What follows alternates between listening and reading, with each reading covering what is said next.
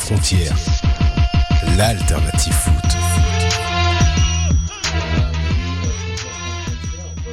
Vous footballistique sur les angles de Choc FM. Donc, euh, si vous m'entendez ma voix, c'est qu'il y a des absents. Donc, je me présente, Réginal. Donc, euh, pour l'instant, je suis tout seul. Euh, mais ils vont bientôt venir me rejoindre, les autres collègues. Donc, euh, on vous rappelle que les auditeurs peuvent nous rejoindre euh, au 514-987-3000 post 1610 pour réagir avec nous. Et toujours sur Twitter avec le hashtag débat SSF.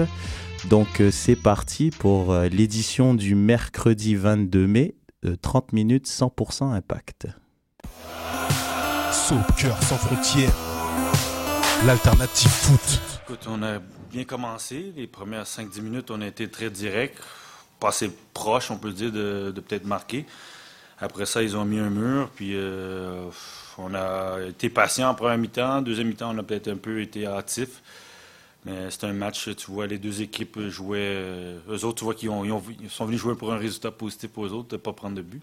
Nous, on est contents, on n'a pas pris de but, mais c'est sûr qu'on a poussé, on aurait voulu marquer. Mais à la fin, je pense que c'est un match euh, assez terne. Il n'y a pas eu de grande, grande chance pour de marquer les deux balles. Donc, euh, un match. euh, un match correct, là, on va dire, 0-0, mais ça rend le prochain match euh, très excitant. Ouais, c'est sûr que c'est délicat. Moi, c'est mon héros, personnellement, dans le sens où il enchaîne les matchs d'une façon régulière et à, un haut niveau. Donc, je suis très, très fier de jouer avec un, joueur comme ça, avec la mentalité qu'il donne aux autres partenaires et à nous. C'est un exemple. Donc, euh, j'espère que c'est pas trop grave. Je sais qu'il a été à l'hôpital directement avec euh, le staff médical. Donc, euh, je souhaite que, que ça aille pour lui et que- qu'il puisse revenir le plus vite possible. No, of course, they're at home, so they're gonna be at home. Alors, on vient d'entendre Patrice Bernier et Hassoun Kamara, donc la conférence de presse d'après-match euh, du match aller euh, de mercredi dernier contre le Whitecaps euh, de Vancouver. Alors, euh, c'était le match aller de la finale de la Coupe Amway, qui s'est soldé donc par un verdict nul de 0 à 0. Bon ou mauvais résultat, on va en discuter euh, un peu plus tard. Donc je rappelle les faits euh, du match. Alors un match terne comme Bernier a pu le dire. Il n'y a pas vraiment eu beaucoup, il n'y a pas vraiment eu d'action dans ce match. Les deux équipes évidemment ne voulaient pas prendre de but. Euh, évidemment, l'impact en premier voulait pas prendre de but car ils étaient donc l'équipe à domicile. Et puis les Whitecaps sont venus, ils ont fermé, n'ont pas vraiment proposé grand chose au niveau du jeu. Et on a pu le voir cette année que l'impact, euh, quand c'était eux qui devaient faire le jeu, et ben que c'était un petit peu plus compliqué. Parce que souvent, euh, lorsqu'on leur laisse le ballon et que l'équipe défend très très bas, on a pu voir que l'impact a du mal à se créer des occasions. Donc euh, c'est ce qu'on a vu dans ce match, euh, qui a été ponctué de beaucoup de cartons jaunes. Euh, très tôt dans le match, euh, dans la première demi-heure, Camara, Warner et Divayo euh, qui ont eu des cartons jaunes. Andy O'Brien a eu un carton jaune pour euh, les Whitecaps. Au niveau, ce qui est bien aussi, c'est qu'on a pu voir l'entrée en scène de Ubi Paripovic, pardon, Sinisa, à la 81e minute à la place de Andrew Wenger. Euh, Ubi Paripovic qui peut apporter, euh, comment je pourrais dire, euh, disons de la, un peu plus de technique au milieu de terrain. C'est peut-être le milieu de terrain que l'Impact a besoin depuis le début de la saison, quand on regarde au niveau de la création sachant que Bernier joue souvent plus bas et puis que, que, que, Arnaud ne peut pas non plus proposer autant de, de création. Donc c'est bien de le revoir, il revient de blessure, il a joué 9 minutes, il n'a pas vraiment su euh, proposer grand-chose parce qu'il n'a pas eu beaucoup de temps pour se mettre en, en évidence, mais c'est déjà une bonne nouvelle euh, de, le, de le voir sur le terrain. Et à noter aussi, comme euh, l'a dit Camara, il a parlé de héros, il parlait bien sûr de Jeb Brovski, qui est euh, sorti sur blessure. Euh, suite à un choc avec le défenseur des Whitecaps, a, a, donc eu le nez cassé ou fracturé à six endroits différents. Et puis, euh, comme il a dit, tel un guerrier, il a voulu, il a, vite remis, euh, il a mis des pansements, il s'est bouché les narines pour éviter que ça saigne et il a voulu finir le match. Donc, euh, donc voilà, donc une belle image de la part de Brovski qui, est considéré comme un héros pour, pour Camara, et aussi par ses autres coéquipiers, parce que comme a dit Camara dans, dans la conférence de presse qui vient de passer, il a, il a joué tout, à peu près tous les matchs dans ce calendrier très condensé euh, des derniers euh, dans la vingtaine, 25, 25 jours environ. L'Impact a joué plus d'une dizaine de matchs et Brovski a été titulaire et a joué tous ces matchs. Donc de voir qu'il prend un coup comme ça et de revenir malgré tout, c'est quand même quelque chose qui, je pense, qui a, qui a dû fouetter et qui a qui, qui, a plu à ses coéquipiers. Donc euh, donc voilà, donc Brovski qui a subi une intervention euh, chirurgicale, on lui a carrément refait le nez. Et puis euh, Brovski, tel un guerrier, euh, aimerait jouer le match de samedi contre l'Union de Philadelphie. Et puis sinon, euh, mis à part ça. euh, donc voilà, comme j'avais dit, donc c'était un, match euh, assez terne. Et puis, et puis, je pense que l'impact avec, sachant qu'il y a beaucoup de blessés qui vont revenir, il y a Paponi qui normalement était annoncé sur environ 4 à 6 semaines. Déjà, ça fait bientôt un mois qu'il est absent. Paponi va bientôt revenir. Nesta aussi va bientôt revenir. Et on parle aussi du capitaine qui est quand même très important euh, par rapport à son charisme, par rapport à tout ce qu'il apporte. Suite à la commotion cérébrale qu'il avait eue au match euh, retour euh, dans la victoire du 6-0 contre Toronto, va bientôt revenir également. Et puis je pense que ça va donner un peu plus de solutions à, à Marco Chalibom parce qu'on a pu voir dans ce match que Eddie Vaio, qui était l'homme en forme, Map, qui était aussi qui était qui fait partie des hommes en forme de l'Impact, n'ont pas vraiment su trouver des solutions pour euh, pour débloquer ce match qui était très fermé. Donc euh, de savoir qu'il va y avoir d'autres options sur le banc, euh, je pense que que, que Chalibom pourra à ce moment-là profiter d'un banc un peu plus garni pour avoir un peu plus de solutions. Mais quand même, euh, je pense qu'on peut dire que, pardon, euh, à noter la bonne performance euh, de Ferrari, qui ça fait quand même trois matchs qu'il qui est revenu de blessure. Et puis on peut voir un Ferrari qui retrouve un peu, un peu le, disons le, le niveau qu'il avait avant sa blessure. Donc ça pourrait être intéressant. Je pense que euh, Ferrari pardon peut apporter beaucoup dans les prochains matchs s'il reste en forme. Car Nesta il est blessé, euh, Lefebvre manque un petit peu d'expérience et on a un peu vu aussi Wimet qui joue nettement mieux, euh, nettement moins pardon. Donc euh, à ce niveau-là, on se retrouve avec que deux défenseurs centraux de dits de formation entre guillemets euh, donc, je pense que ça peut être une bonne solution. Donc, on, va partir en pause musicale et au retour, en espérant peut-être avoir Julien, on pourra éventuellement parler euh, de la grande nouvelle euh, au niveau de la MLS. C'est la venue euh, d'une nouvelle franchise, le New York City FC. À tout de suite.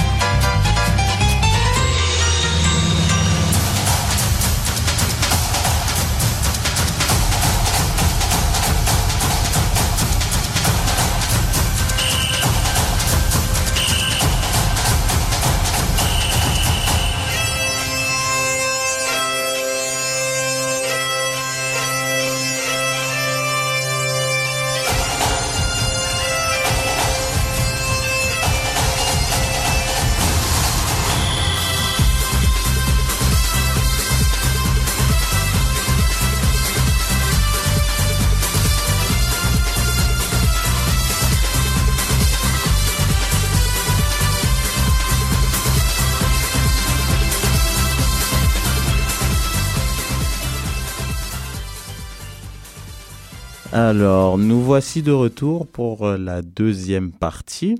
Alors, juste pour vous mettre un peu dans l'ambiance, on va vous faire écouter ceci. Much different dimension. He likes to play more out wide on the touchline. Janino measuring this up. Good delivery and in! The Red Bulls have won it right at the end. It's Tim Cahill again.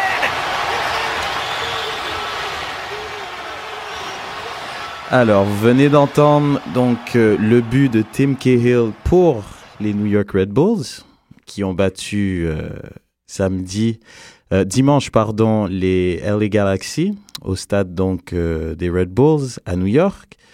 Donc l'intro, tout ça pour dire qu'il y a donc une nouvelle franchise qui arrive donc en MLS, la 20e. Elle va s'appeler donc les New York City Football Club. Donc euh, cette équipe euh, va donc commencer à jouer en 2015 normalement. Elle a été formée donc, euh, elle a été acquise pardon par deux acheteurs qui sont le, club de foot de Manchester City et l'équipe mythique de baseball des Yankees de New York. Donc, il va donc y avoir deux équipes, deux franchises pardon, dans la ville de New York. Donc, je trouve que c'est, ça peut être assez intéressant euh, par rapport au fait qu'il y a quand même un, énorme marché à New York et euh, de savoir qu'il va y avoir donc une deuxième, une deuxième franchise et en espérant qu'elle soit en plein Manhattan ou du moins sur l'île de New York, ça peut être déjà très intéressant car les Red Bulls, pour ceux qui ne savent pas, ne sont pas en plein New York, mais jouent bien au New Jersey, donc c'est un petit peu en dehors de New York. Donc d'avoir une équipe comme ça qui va s'installer donc à New York même, va donc créer cette rivalité. Euh, je pense une rivalité, un derby, donc on veut créer tel que les, les grands derbys qu'on peut trouver en Europe, d'avoir deux, deux clubs majeurs dans la même euh, dans la même ville. Et puis euh, déjà, je trouve c'est très intéressant par rapport à Manchester City, qui est donc un club qu'on peut dire émergent euh, en Europe, et les Yankees de New York, donc qui sont une équipe euh, quand même assez mythique dans le sport professionnel. Et puis il y a déjà une nouvelle qui, est sortie, c'est l'embauche de euh, de Arena, pardon, euh, l'ancien joueur Reina, pardon, Claudio Reina, ancien joueur donc international américain qui a joué pour les les Citizens, donc l'équipe de Manchester City, au début des années 2000. Donc je pense que c'est quand même quelqu'un qui est adapté pour le poste. Il va donc occuper le poste de directeur technique. C'est donc l'annonce a été faite cet après-midi et de voir qu'il y a donc un, un joueur comme ça qui de un est donc américain et qui a joué, qui a une expérience en Europe et il l'a eu avec donc euh, Manchester City qui sera donc actionnaire majoritaire de l'équipe. Je trouve que ça peut être euh, très intéressant. Maintenant de savoir est-ce que euh, le New York FC va réussir euh, à concurrencer avec les Red Bulls parce qu'on sait quand même que les Red Bulls maintenant avec la venue de Thierry Henry ça fait quatre ans. Euh, l'année dernière ils ont fait ils ont ils ont ils ont fait venir Tim Cahill l'international australien qui joue à Everton. Ils ont fait venir cette année Juninho et euh, Louis Ndula donc ça fait quand même beaucoup de joueurs qui ont qui sont connus en Europe, peut-être un peu moins Louis Ndoula pour certains, à part pour les Français. Mais euh, je trouve que ça, ça va être un, challenge assez intéressant de, de voir s'ils pourront s'imposer donc à New York. Car il y a déjà un bassin, un bassin de supporters qui suivent énormément les Red Bulls, sachant que c'est une équipe, euh, quand même une des équipes majeures, une des équipes phares de ce championnat. Et, euh, mais évidemment, peut-être avec la, sachant que les, Manchester City maintenant sont actionnaires majoritaires, est-ce qu'ils pourront faire venir des joueurs soit en prêt ou des joueurs euh, du championnat anglais? Est-ce qu'ils pourront, disons, pourront jouer avec le New York euh, FC Eh bien, ça, on pourra le voir donc en 2015 quand l'équipe euh, pourra pourra s'installer, quoi. Donc. donc voilà, donc la, réalité du direct. Donc, euh... Donc, euh, ben déjà, on peut on, peut démentir que Beckham, euh, Beckham, c'est, on parlait beaucoup de David Beckham, évidemment. Il venait de prendre sa retraite et dans son dans son contrat avec avec les les pardon les le Galaxy, il stipulait qu'il allait être bientôt propriétaire d'une équipe eh ben non, pour ceux qui croient que Beckham, euh, tout, tout frais retraité, allait être impliqué donc dans ce projet euh, qui est euh, de, de, des New York FC. Beckham, a, donc ça a été démenti que Beckham n'en fait tout simplement pas partie. Et puis, donc voilà. Donc on peut donc passer maintenant au match de, de ce week-end. Alors l'impact, après huit jours de repos, euh, bien mérité.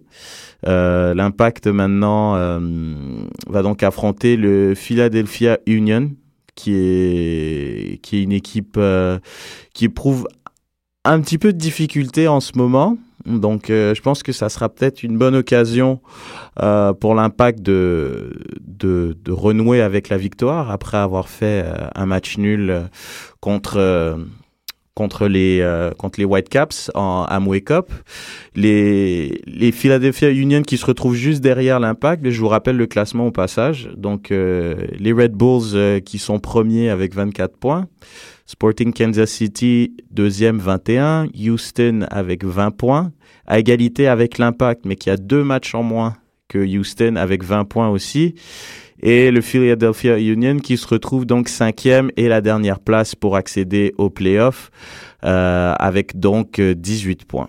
Donc euh, je pense que l'impact, euh, déjà à l'entraînement, on a pu le voir. Euh, euh, Marco Chalibom en avait parlé.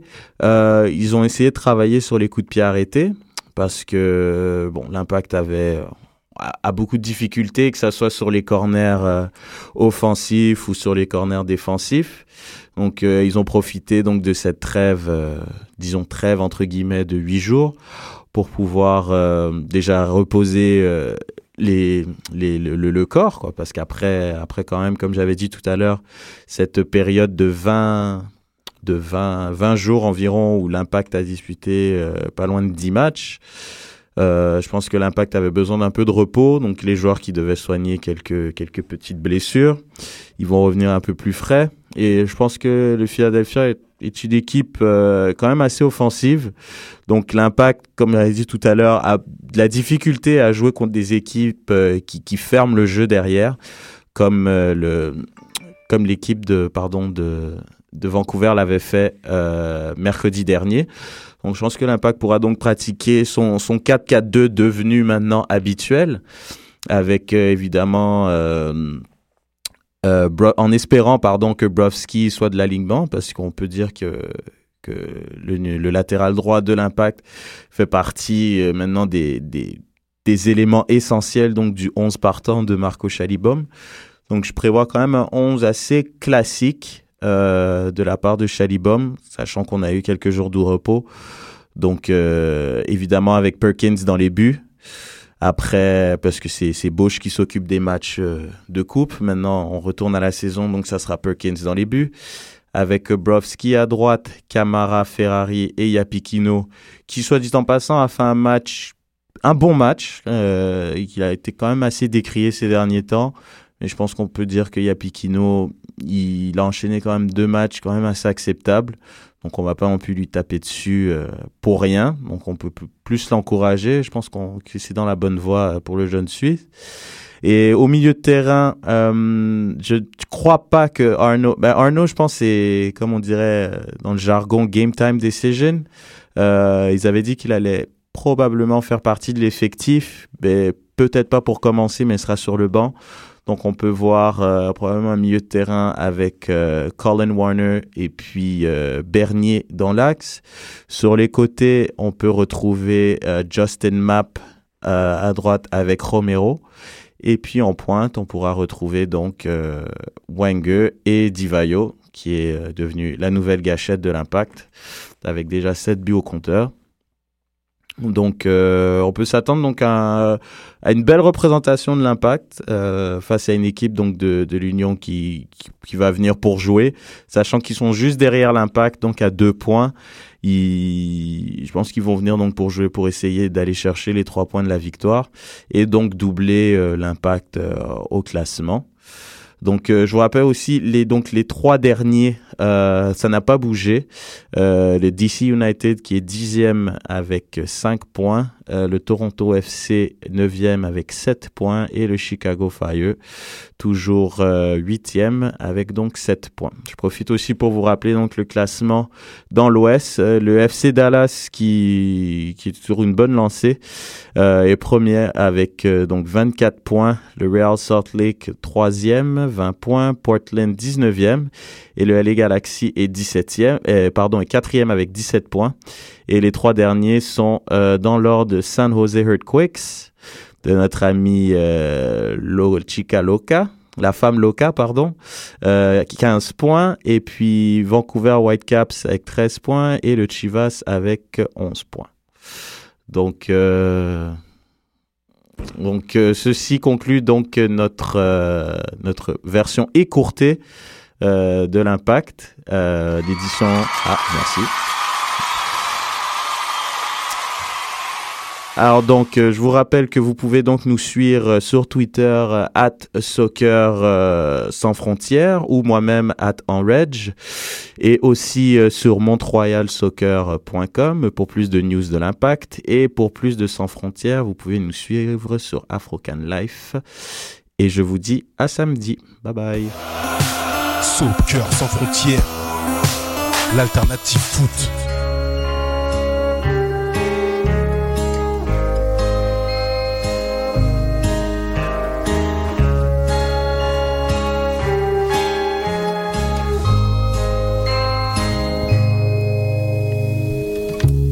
Chanson de route, chanson de ciel.